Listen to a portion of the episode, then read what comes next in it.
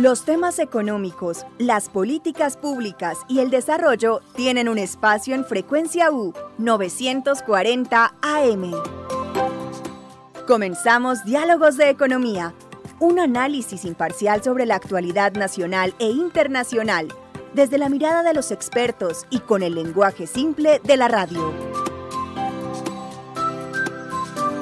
Diálogos de Economía, dirige Jonathan Restrepo.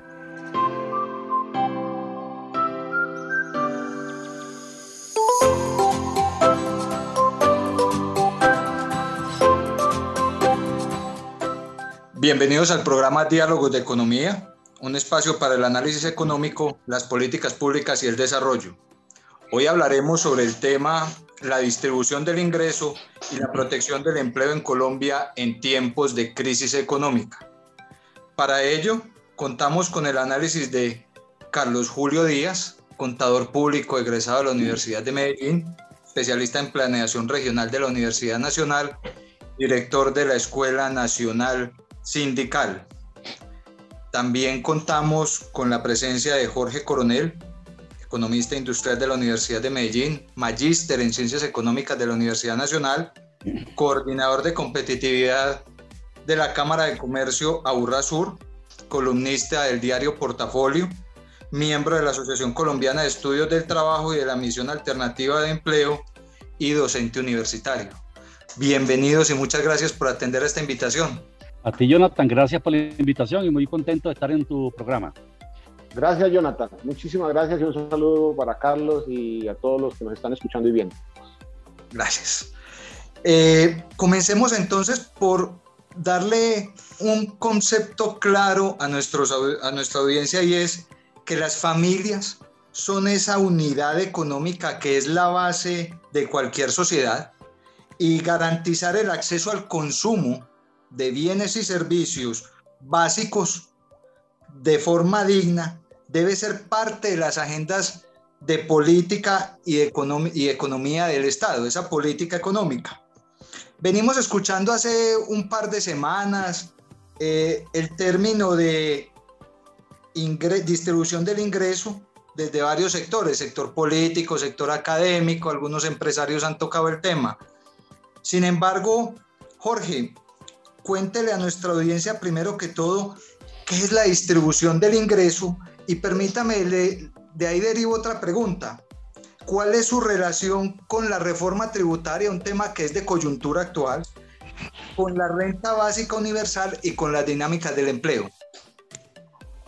Ok, vamos a decir que todo lo que se genera en una economía, lo que se conoce como la producción, todo lo que una economía es capaz de producir, está derivado del uso de unos insumos, pero al mismo tiempo, pues eso genera una riqueza.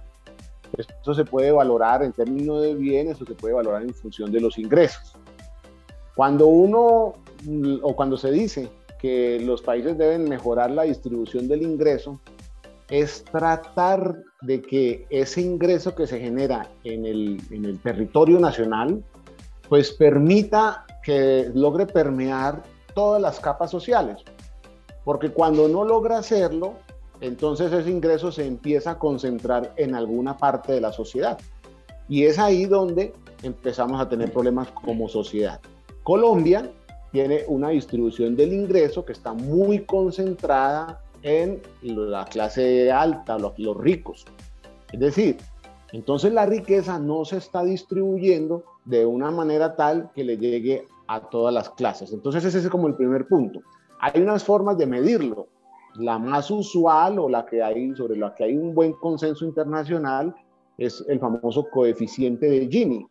El coeficiente de Gini es simplemente un indicador que se mide entre 0 y 1, indicando que 0 es una perfecta igualdad, 1 la desigualdad total, y de tal manera que es mejor ir tendiendo a 0. Los países que van tendiendo a 0, digamos que entonces van en unas buenas políticas de redistribución.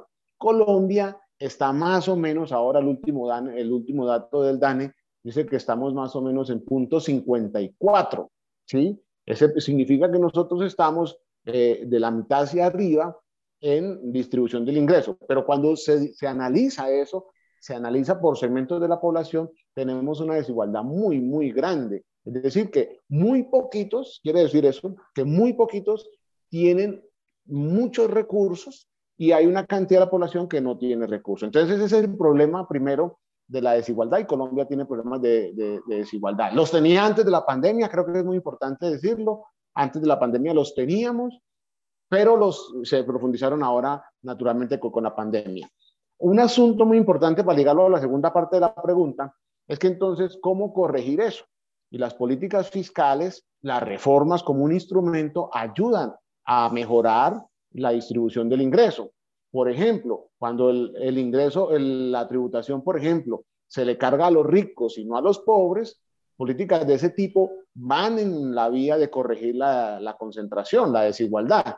Pero una política, una reforma como la que se acaba de, hundir, la que se acaba de retirar el presidente, iba por la otra vía. Era ponerle impuestos a los más pobres, o sea que iba, iba a concentrar más los recursos y generaba una, una desigualdad mayor. Entonces, eso creo que es importante decirlo porque la reforma tenía un problema y era que grababa bastante a la clase media, a la clase trabajadora, pero le dejaba todavía unos beneficios muy grandes a los ricos. Yo dejaría esta primera parte aquí, Jonathan, y volvemos sobre el tema luego. Gracias, Jorge. Eh, usted puso un tema con el cual yo quisiera enlazar la siguiente pregunta, Carlos Julio, y es la reforma tributaria. Un tema que es de coyuntura en este momento, de mucha dinámica política, los medios de comunicación nacional e internacional con los ojos puestos sobre este tema.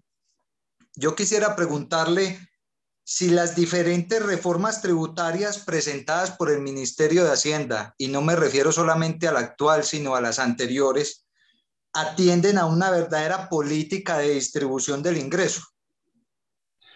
Sí, precisamente con el inicio de las reformas neoliberales a inicios de la década de los 90, el país empezó a realizar reformas tributarias donde le han venido dando mayor peso a la tributación indirecta, por ejemplo, a los, a los impuestos indirectos como el IVA, y perdiendo importancia en la tributación los impuestos directos.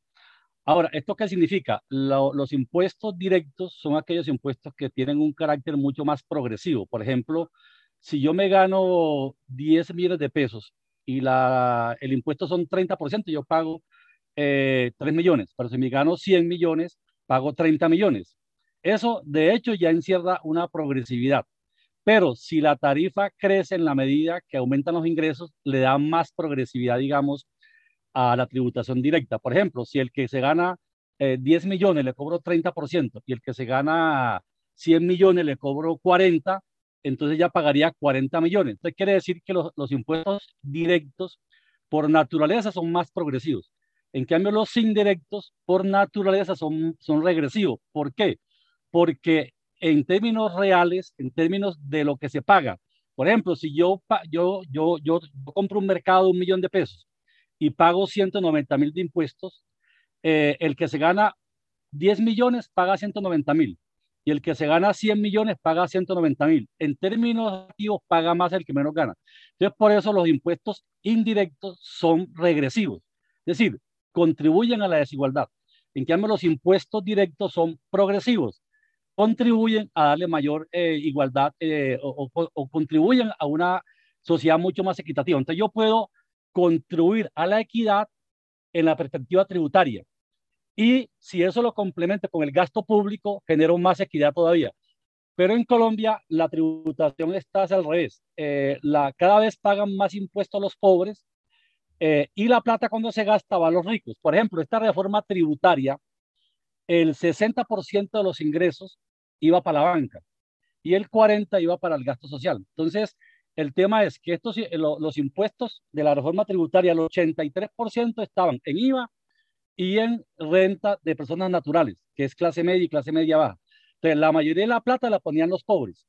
Y cuando el gobierno se iba a gastar la plata, iba la mayoría para los bancos. Entonces, algunos dicen que esto es como un gobierno que es un Robin Hood al revés, que Robin Hood le robaba a los ricos para a los pobres, pero esto es un gobierno a la vez. Y yo creo que otro ejemplo paradigmático es lo de agroingreso seguro. ¿Se acuerdan de, del ministro que está hoy, hoy en la cárcel? eh, producto de que la plata iba era para los grandes empresarios del agro y no para los pequeños empresarios del agro. Entonces, esto es un gobierno que tiene lamentablemente, eh, no este gobierno, el modelo neoliberal, en, en toda la, digamos, en, en, los últimos 30 años se han hecho cada dos años una reforma tributaria y siempre la tendencia son tres líneas, tres líneas. Primero, menos impuestos directos a las empresas y más a las personas naturales. Y cada vez más impuestos indirectos a la población eh, y, y, fundamentalmente a través del IVA, que es un impuesto que grava el consumo. Entonces creo que las la reformas tributarias siempre han contribuido a, generar mayor, mayor desigualdad en la sociedad. Claro que sí, Carlos Julio, muchas gracias. Eh, vemos aquí entonces de que hablar del tema de distribución del ingreso nos lleva la mirada obligatoria a seguir este tema de la, de la eficiencia de las reformas tributarias del sistema tributario y la importancia que tiene dentro de la vida del Estado. Jorge, eh, actualmente el gobierno nacional y en época de pandemia hubo siempre un discurso repetitivo de la devolución del IVA a todas estas clases eh, más vulnerables, hacerles la devolución eh, mediante un mecanismo a través de la banca. Yo quisiera preguntarle si la devolución del IVA es un mecanismo eficiente para la distribución del ingreso. ¿Qué podemos ver de lo que ha trascendido desde el comienzo de la pandemia hasta este momento? No, hablar de devolución del IVA, como lo está haciendo el gobierno nacional y lo hizo el año pasado, eh, pues es una mentira primero. Creo que no puede hablar de devolución del IVA porque el IVA pagado no, no es devuelto. Eso creo que es el primer punto que hay que dejar muy claro. El gobierno lo que hizo el año pasado fue estable, estimar cuánto pagaban los estratos pobres en IVA y considero que era más o menos una suma de 75 mil pesos cada dos meses, cada dos meses. Eso era lo que le transfería ¿sí? a algunas personas, y ya voy a decir por qué algunas. Luego eso significa que estaban recibiendo mensualmente alrededor de 32 mil, 34 mil pesos, que eso en términos diarios pues es 1.200 pesos, que se llevó más o menos, y eso era una cifra ínfima frente a lo que podría representar el pago realmente de IVA. Y además es una cifra que no tampoco alcanza pues para, para algunos recursos. Eso vale medio tiquete de bus, como decimos nosotros en alguna reunión, inclusive sobre esto. Entonces, ese es un, ese es un asunto y es que no es una devolución, es una transferencia monetaria que se está haciendo a una parte de la población. El problema dónde está es que el gobierno no tiene unos buenos sistemas administrativos, quiero decir, unas buenas bases de datos que le permitan cruzar muy bien la información para focalizar eh, lo que llamaría una evolución, lo que sería la transferencia. Entonces, como no los tiene, ese es el grandísimo problema y termina siendo peor el remedio que la enfermedad. Ahora, hay quienes han dicho, hay una corriente que ha dicho que el impuesto del IVA debería ser un impuesto generalizado, pero cuando se pone generalizado, como les dijo Carlos Julio ahora, como es un impuesto al consumo, es regresivo, o sea, se afectaría mucho a, los pobres, los, a los de menores ingresos. Una forma de compensar es, es con unos fondos que permitan devolver, por ejemplo, lo que se paga por IVA, pero en, en términos reales, en términos completos no en sumas ínfimas y irrisorias como lo viene haciendo el gobierno. Entonces, eh, mientras no haya buenos registros administrativos, avanzar en esa vía es altamente peligroso porque, por ejemplo, pues uno, no hay buenos sistemas administrativos, buenas bases de datos, mm. pero dos, tampoco todos los pobres están bancarizados. Entonces, el, el problema es mayor. Y tres, mm. estamos en una sociedad o en un sistema político altamente corrupto y ya hay algunos, algunas denuncias sobre la mala utilización o el, o el desvío de unos recursos por este, por este mecanismo. ¿no? Jorge, usted nos introduce en, en la siguiente pregunta y es, ¿cuál es el papel de la banca en la distribución del ingreso? Usted nos lleva la mirada hacia ese canal de distribución. Carlos Julio, ese papel de la banca en el ingreso, de, en, la distribución del ingreso, ¿cómo podemos definirlo? Y a mí me surge otra inquietud derivada de esta discusión y es, como lo decía Jorge, no toda la población está bancarizada. Entonces, ¿por qué la banca privada y no la banca pública como intermediario financiero para esa distribución? En Colombia tenemos banca pública que podría perfectamente eh, tomar ese, ese papel y, y, hacer todo ese mecanismo un poco más eficiente. Sí, el, digamos, la, la, la, forma como se distribuye la riqueza en la sociedad, lo explicaba ahora Jorge, es a través de se remuneran los factores que intervienen en la generación de riqueza en la sociedad. Entonces, cuando los trabajadores se les paga su salario, es la participación de los trabajadores en la riqueza que se genera. O cuando los bancos cobran intereses, es la forma como participan en la riqueza que generan. O cuando el empresario cobra los dividendos, es la forma como participan en la riqueza que se genera. ¿Cuál es el problema que tenemos en Colombia? Que tenemos una banca que cobra unas tasas de interés de usura en donde expropia al empresario y al trabajador y la eh, riqueza que se genera, digamos, eh, beneficia más al capital financiero y no le deja margen, digamos, de maniobra a los empresarios, especialmente a los pequeños y medianos empresarios, y obviamente también eh, disminuye la participación del trabajo en la renta nacional. A tal punto que mientras en Europa, en Europa, de cada 100 pesos de riqueza que se genera, los trabajadores, los participan con el 70%, en el ingreso nacional, en Colombia solamente con el 33%. Entonces, por esa razón, el capital financiero, la, la causa de esto en parte es el capital financiero. Y te lo pongo de esta manera, digamos, el, el, el, el crédito, el crédito y los bancos los requiere una sociedad. No estamos en contra de los bancos ni del crédito. Estamos por una banca que esté al servicio de promover la economía productiva, el desarrollo económico. Ahora, si un banco le cobra a una empresa una tasa de interés que está por encima de la rentabilidad del negocio, esa empresa tarde que temprano se quiebra. Si, si un negocio la rentabilidad es el 10% y yo le cobro el 15%, entonces esa empresa ¿qué hace? Esa empresa lo que se va es canibalizando al trabajador, lo canibaliza y a su vez va, digamos, eh, llevando a la empresa a la obsolescencia porque no hay reinversión para mejor tecnología, para expandir la capacidad productiva. Entonces hay un saqueo de la economía productiva y lo que hace hoy la política del sector financiero es saquear a la economía, saquear a los agricultores, saquear a los trabajadores, saquear a la seguridad social. La plata de la salud prácticamente la saquea el capital financiero, de las pensiones. Por eso es que las pensiones de los fondos privados son de salario mínimo. Eh, ¿Por qué? Porque hay un saqueo de la especulación financiera. Entonces, lo que tenemos es que poner las cosas en orden. Los bancos se necesitan, los bancos son importantes, el crédito se necesita, pero necesitamos una política financiera que promueva la economía productiva. Y aquí en Colombia debemos volver a hablar de crédito de fomento. Eso desapareció hace más de 30 años. Aquí había banca de fomento. Teníamos banca pública fuerte. Eh, no sé si habían nacido, pero en, Colombia había banco ganadero, banco central hipotecario, había banco cafetero, estaba la caja agraria, estaba el, crédito de fomento del Banco de la República.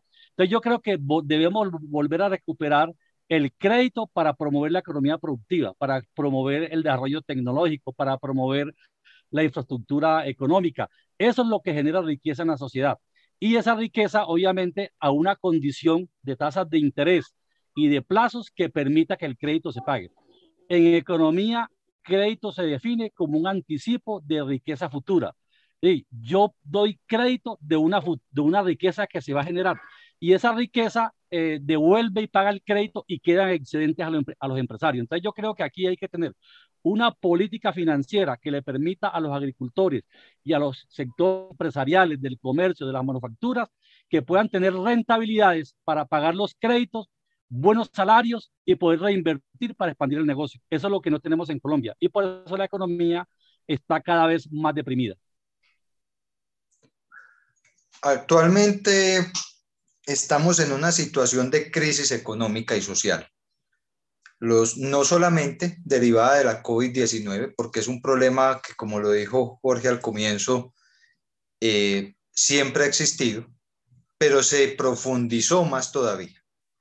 Entonces, quisiera preguntarle, Jorge, con el actual panorama de crisis económica, ¿Colombia necesita aumentar los programas sociales o debe mejorar los programas sociales ya existentes para una distribución eficiente del ingreso? Y hago mucho hincapié en la palabra eficiente porque ahí es donde estamos hablando de uno de los posibles pecados de la política económica colombiana, la falta de focalización y la falta de eficiencia.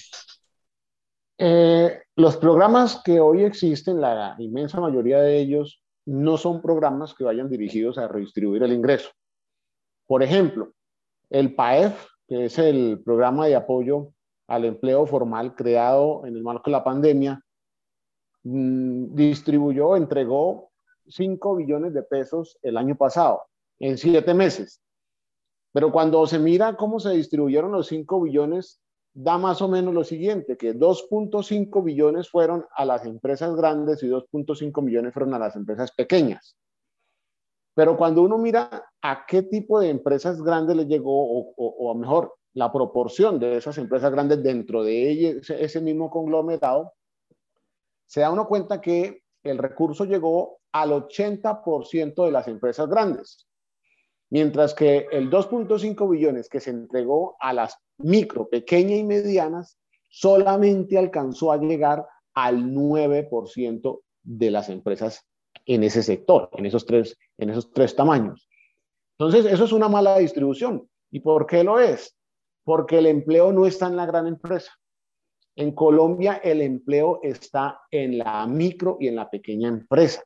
Allí está más o menos el 88% del empleo eh, formal en Colombia. Entonces, no podríamos decir que esto sea un programa que haya que sostener. Lo que hay que es, orientar mejor los recursos y por lo tanto habrá que idear programas que en efecto vayan a impactar lo que serían los grupos más vulnerables, los menores ingresos, bueno, lo que se quiera, lo que se termine como objetivo de la política o del programa. Hay un, programa que se ha insistido bastante, ya te, esta es la tercera vez que se presenta en el Congreso como proyecto de ley, y es la posibilidad de discutir y avanzar hacia la instalación de una renta básica, por ejemplo. Ese tema, y aquí hay que reivindicar eso, es una, un tema traído al debate nacional y local por la Escuela Nacional Sindical, de, donde Carlos Julio hoy dirige, y la Escuela Nacional Sindical trajo hace más o menos 20 años la discusión sobre la renta básica. Pero, pero sí ha sido difícil ahora introducir ese tema, que hay suficientes argumentos para ello, pues imagine lo que significaría hace 20 años. Eso es una cosa difícil y así como el enfoque de trabajo de sentido ha sido muy complejo, pues eso ha sido difícil. Pero hoy hay mejores condiciones, hoy la pandemia ha permitido entonces que se, por lo menos, se discuta el tema y es posible que en la medida que haya presión, que hayan discusiones, que la sociedad se empodere de todos estos temas, pues seguramente que podamos avanzar hacia lo que significaría una renta básica, ¿no? Eso entonces sería como la, la consideración. Los programas hay que reenfocarlos. Nosotros tenemos unos programas muy, muy, muy deficientes en materia de redistribución del ingreso. Jorge, y habla usted con mucha propiedad porque hace un par de meses eh, publicó usted un trabajo muy interesante con la Escuela Nacional Sindical y con otros eh, economistas muy reconocidos sobre la renta básica universal. Entonces, este tema muy ligado a la distribución del ingreso. Entonces, eh, usted es un apasionado de este tema y muy juicioso, al igual que, que el equipo de, de, economistas que abordaron el tema. Carlos Julio, Carlos Julio también estuvo ahí, eso lo hicimos desde la mesa de renta básica y fuimos un grupo de colegas que nos unimos. Carlos Julio participó de él también.